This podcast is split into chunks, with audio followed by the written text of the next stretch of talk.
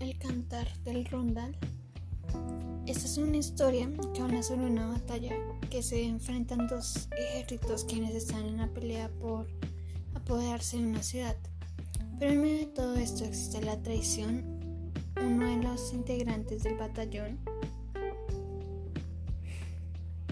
que al final y al final todo esto conlleva la muerte de muchos soldados. Eh, esto comienza con el reinado del rey Carlos Magno, el gobernante de Francia. Este planea gobernar en su totalidad España para así poder tenerla bajo su dominio, pero aunque el plan del rey Carlos Magno está saliendo no planeado, hay una pequeña ciudad que no ha invadir, la cual es Zaragoza. Esta ciudad se caracteriza por ser muy tranquila y su gobernador era el rey Marcin, quien no estaba dispuesto a hacer su ciudad, así como él idea un plan para poder seguir siendo él el único que siguiera gobernando Zaragoza. Él conoce mejor que nadie la mejor manera para poder gobernar la ciudad y que todos puedan vivir en armonía. Así que decide mandar al jefe de sus caballeros, llamado Blancardín, para mm, hablar con el rey Carlos, Magno de que existe la idea de tomar Zaragoza. Así que Blancardín marcha camino al palacio del rey y al llegar habla frente a él le dice que Marcin, su rey, lo ha enviado para una propuesta y el que él está dispuesto a, mm, a bautizarse y como prueba le enviará a 20 rehenes, pero a cambio quiere que el rey Magno no tome la ciudad de Zaragoza. El rey le parece un buen trato, así que se aceptar, aconsejado por su sobrino Rondán. Eh, este se enviará a Ganaleón, a darle una respuesta al rey Marcin. En Galeón acompañado de Blancardín, se dirige a Zaragoza, pero en el camino gana León y sabe que es una mentira el rey Marcin.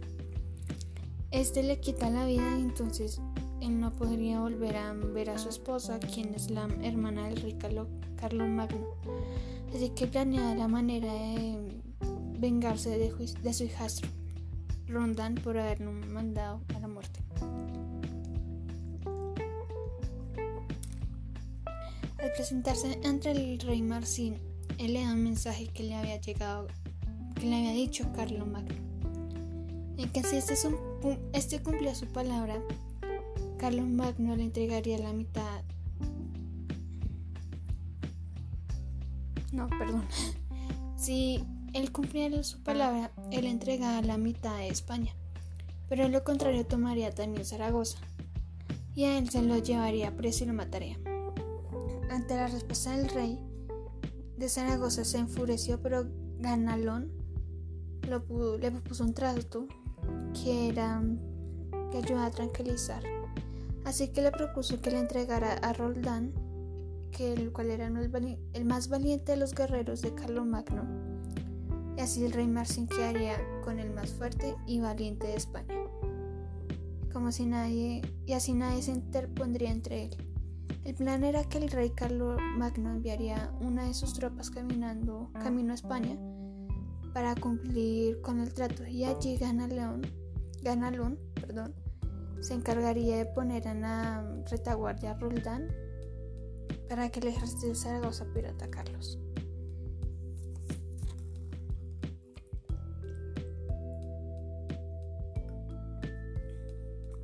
El ejército de Roldán sería más pequeño de modo que perderían así y los mataran. El ataque lo haría con Roncesvalles, en lugar, de, en lugar por donde mm, tendrían que pasar Roldán y su ejército. El rey Marcin aceptó dicho plan Ganalón. De vuelta a Francia le dice al rey Magno todas las mentiras que tenía planeadas para que él cayera en la trampa. Dicho así, el rey creyó todo lo de Ganalón todo lo que él ha dicho. Esa, misma noche el rey Carlos Magno tuvo un sueño en el que veía a Gana León romper la lanza frente a él y que un leopardo lo atacaba, pero un perro salió de la nada y lo defendió. Al final el sueño del rey no sabía si ganaría la batalla o perdería. En el amanecer ellos emprendieron camino a España y Ganalón le propone que Roldán esté en la retaguardia por si el ejército de Zaragoza llegara a olvidar su pacto y quisieran atacar. Roldán accede y solo pide 20.000 soldados para este encuentro.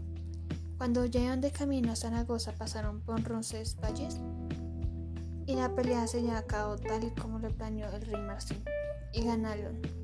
En el enfrentamiento Roldán se da cuenta de que su ejército es muy pequeño contra el Zaragoza, pero aún así decide continuar con la batalla y no tocar el olifante. Eh, esa es su señal de ayuda. La batalla en su momento iba según lo planeado por bueno, la batalla iba siendo ganada por Roldán, pero deja un enemigo vivo al cual regresa donde su rey le explica que el ejército del rey Calor Magno se ha quedado con menos de la mitad de su ejército y que si lo ataca ahora pueden ganar. Pero el rey se dio cuenta de que el ejército del Roldán no era fácil de vencer, así que se implementará una estrategia para ganar y manda primero una parte de su ejército nuevo y al final cuando ya están ya estuvieran agotados el rondal mandaría la segunda parte y así acabaría con él.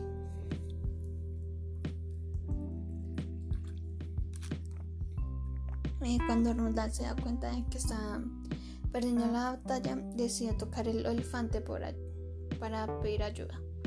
El rey Magno ordena que otro ejército vaya a ayudar a Rondán, pero Gana León se interpone y le dice que Rondán no es lo suficientemente valiente y fuerte y que no cree que sea quien esté pidiendo ayuda.